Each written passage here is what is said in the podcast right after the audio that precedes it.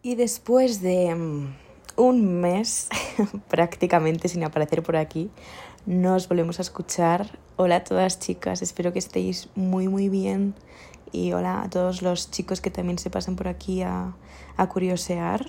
Echaba mucho de menos ponerle voz a, a mis pensamientos, pero he estado un poco entretenida poniéndoles bastante palabra.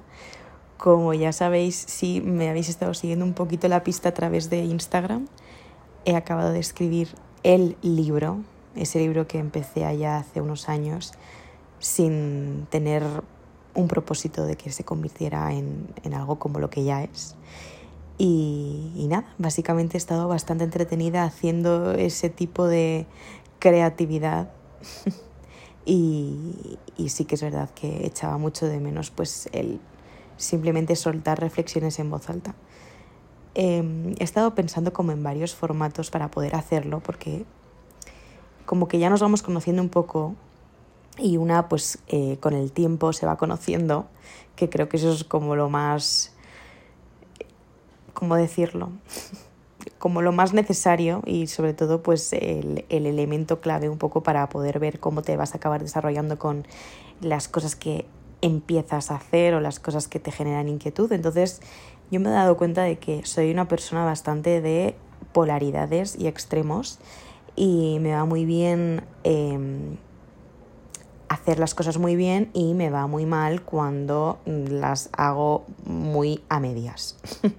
Entonces, he estado pensando en darle como mucha más continuidad al podcast y darle otra forma, hacer como píldoras un poquito más cortitas, quizá como de tres, cuatro minutos a modo de reflexiones o incluso preguntas en abierto para que podamos participar un poco.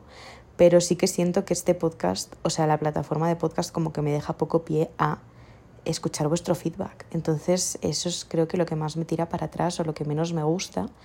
Y muy probablemente me lance a compartir a través de una plataforma. Entonces, bueno, ya os iré avisando. No sé si de hecho este podcast lo voy a subir ahí primero. Who knows.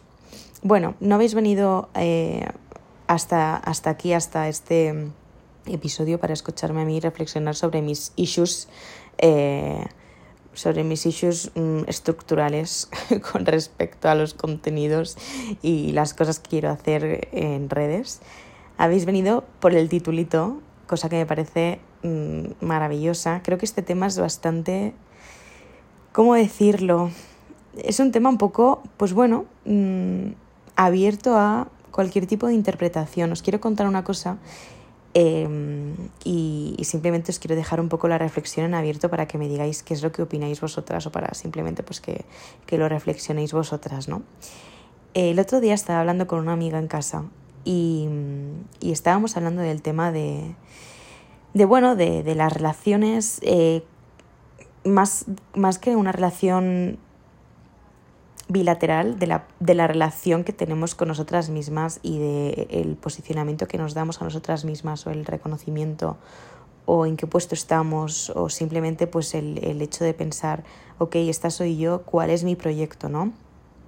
Entonces, bueno, en ese tipo de preguntas eh, obviamente siempre cabe un, eh, un otro, un vínculo, un trabajo, un proyecto a nivel vivienda, una estructura familiar, un, no sé, un, un proyecto a nivel de creación, de, de, lo que sea, ¿no?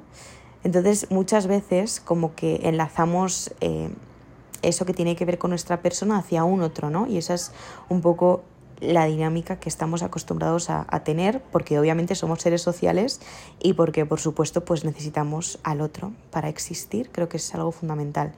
La cosa es que yo estaba hablando con mi amiga y, y hablábamos porque ella es una mujer que ya tiene pues, no sé, 40 y muchos, entre 40 y, o 40 y pocos, no lo sé, entre 40 y muchos y 40 y pocos. lo voy a dejar así en abierto.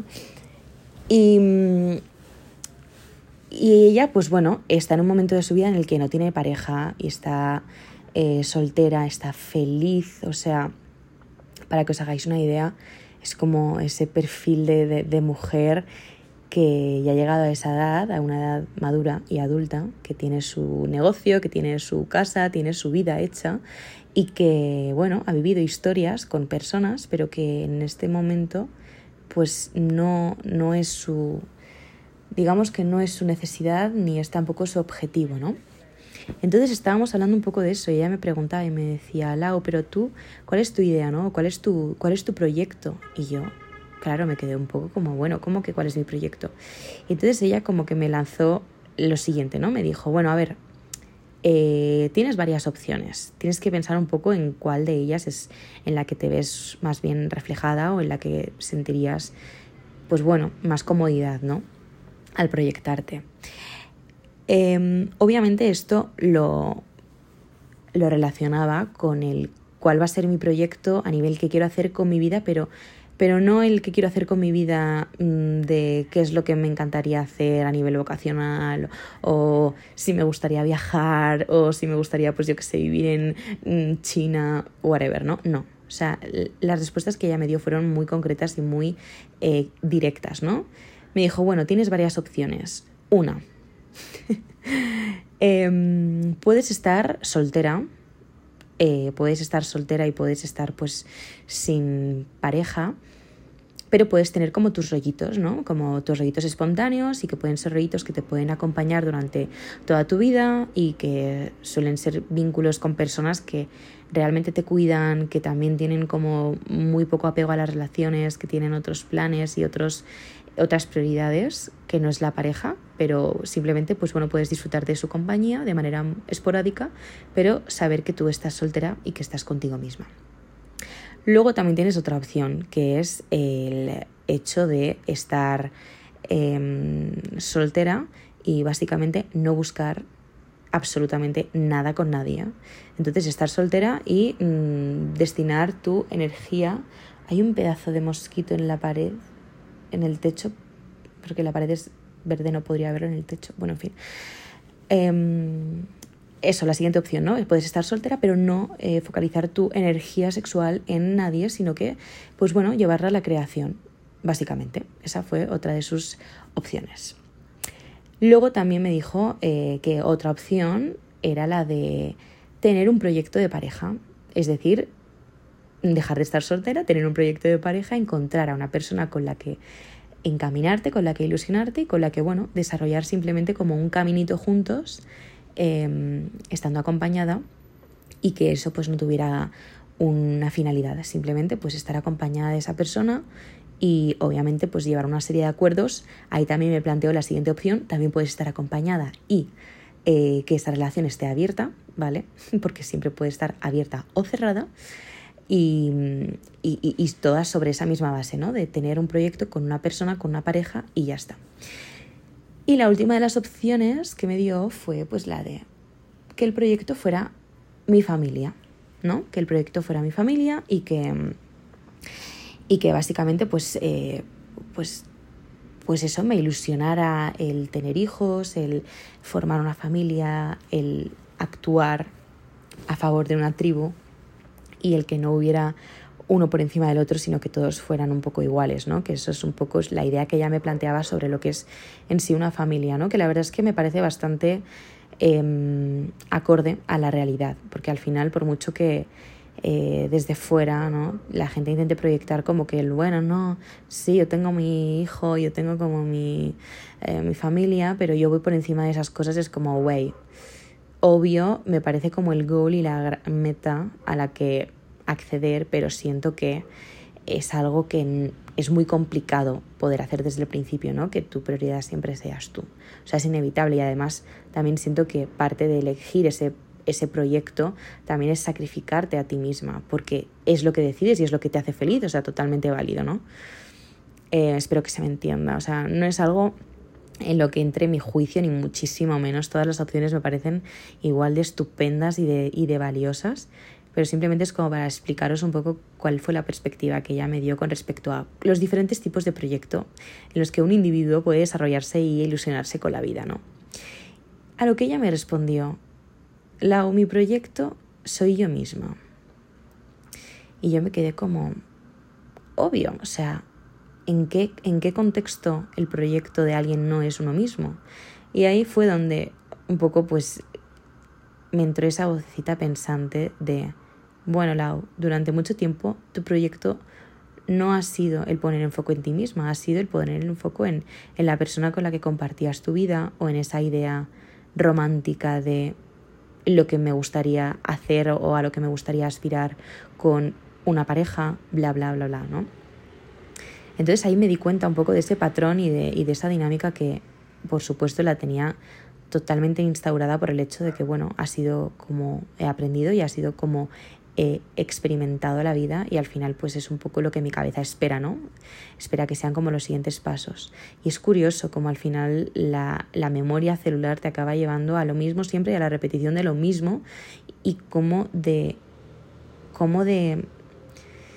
¿Cómo decirlo? No sacrificado, pero cómo de costoso es el intentar crear nuevos escenarios y plantarle a tu, a tu cabeza y a tu estructura nuevos escenarios sobre los que también puedas sentir esa misma comodidad, que por supuesto se aleja totalmente de una comodidad que ya ha experimentado. O sea, es algo totalmente nuevo que por supuesto, como novedoso que es, lo ve con miedo y lo ve con poca seguridad. No lo asocia nunca a la comodidad, así que bueno, todo un tema. Entonces ella me lanzó eso, me dijo, mi proyecto soy yo misma, Lau, y mi aspiración en la vida es estar yo conmigo misma, eh, no quiero tener una familia, no quiero que mis sueños se, se, se interrumpan por, por, pensar en los sueños de otra persona, no me apetece eso. Y, y fijaos que yo nunca he tenido un instinto maternal nada desarrollado, nada en absoluto. Eh, sí que eh, me he visto en situaciones en las que, bueno, igual pues me lo podía pensar de, bueno, sí, igual en este caso o igual en unos años sí que podría tener hijos, pero pero es algo que creo que va más con el contexto, obviamente, y no tanto con esa necesidad intrínseca, ¿no? Siento que muchas mujeres sufren mucho por eso y se intentan autoconvencer de algo que realmente no, no tienen en claridad. O sea, la idea de ser madre y la idea de la maternidad em, siento que es algo tan, tan serio. Que sí, obviamente no hace falta que tengas un máster eh, porque se acaba aprendiendo con la experiencia y eso no, no se lo discuto a nadie pero sí que siento que es algo que, la, es como un paso más en una decisión mm, de pareja, normalmente suele ser en un contexto de pareja, sobre la que no, no se acaba un poco de, de, ver la total perspectiva de lo que conlleva esa decisión. O sea, ¿qué tema? O sea, yo cada vez que veo a, a, a mujeres jóvenes embarazadas o no porque jóvenes, pero bueno, sí, suelen ser con personas incluso de mi edad que están embarazadas o que ya tienen sus familias. Las veo y digo, ¿en serio? O sea, ¿de verdad? Porque la mayoría de esas personas, de verdad os lo digo, y esto sí que es juicio, no están despiertas. O sea, son personas que están dormidas y que cuyo somnífero, eh, cuyo somnífero tiene el recetario de tomar bajo las siguientes condiciones. Punto número uno, ser infeliz en la vida e intentar mejorar tu vida con este tipo de estímulo. Y siento de verdad que muchas de las personas que tienen hijos a día de hoy lo hacen a modo de, bueno, es lo que toca, ¿no? Es lo siguiente y no me planteo nada más. Entonces a la vez es como que me entristece porque digo, cuánto confrontamiento genera a ese tipo de personas que sí que están despiertas y que igual sí que tienen ese sueño, sí que tienen esa meta como de manera muy muy intrínseca, pero no han encontrado su contexto aún. Y entonces eso es como, no sé, el otro día lo estaba pensando y digo, pues qué triste, ¿no? Porque si a mí mm, de repente esa vena de ser madre se me hubiera despertado, o imaginaros, ¿no? Eh, que me encantaría y me hubiera encantado ser madre joven a los 22, por ejemplo. Y lo pienso y digo, qué tener esa idea tan tan clara de proyecto y no poder llevarlo a cabo, ¿no? Creo que es algo que les acaba pasando a muchas personas, por desgracia, y que obviamente genera muchísima infelicidad porque no hay nada peor que tener las cosas claras y no poder llevarlas a cabo, porque por supuesto, y ahí quiero como un poco concluir esa, concluir esa conclusión, concluir con la reflexión. Por supuesto, cuando mi amiga me planteaba todos esos escenarios de proyectos y tal, y me dijo, bueno, mi proyecto de vida soy yo, yo pensé, obvio mi proyecto de vida también soy yo, y creo que el proyecto de vida de cada uno, pues está más que claro, ¿no? Pero siempre hay situaciones y contextos mágicos en los que esos proyectos y esas ideas con las que de verdad partimos y con las que conectamos se transforman. Y se transforman porque se encuentran con literalmente la magia de la vida. La magia de la vida se encuentran con situaciones que para bien o para mal te hacen reestructurar ese plan y ese proyecto que te pensabas que era el que más te ilusionaba. Y eso está bien y eso es necesario y no hay nada de malo en eso. Pero claro, mi respuesta fue un poco como, hey, o sea, claro que mi proyecto soy yo y quizá no tengo claro que quiera ser madre y no tengo como esa intuición o necesidad, pero quién sabe. O sea, quién sabe si de repente el contexto dentro de un día es totalmente diferente y, yo tengo la capacidad, que creo que eso es lo bueno y, lo, y lo que hace que una persona de verdad esté despierta, ¿no? El poder desarrollar esa capacidad de adaptarte, adaptarte y transformar tu proyecto a lo que sea que la necesidad de ese momento que estés viviendo necesita y necesita que acompañes, ¿no?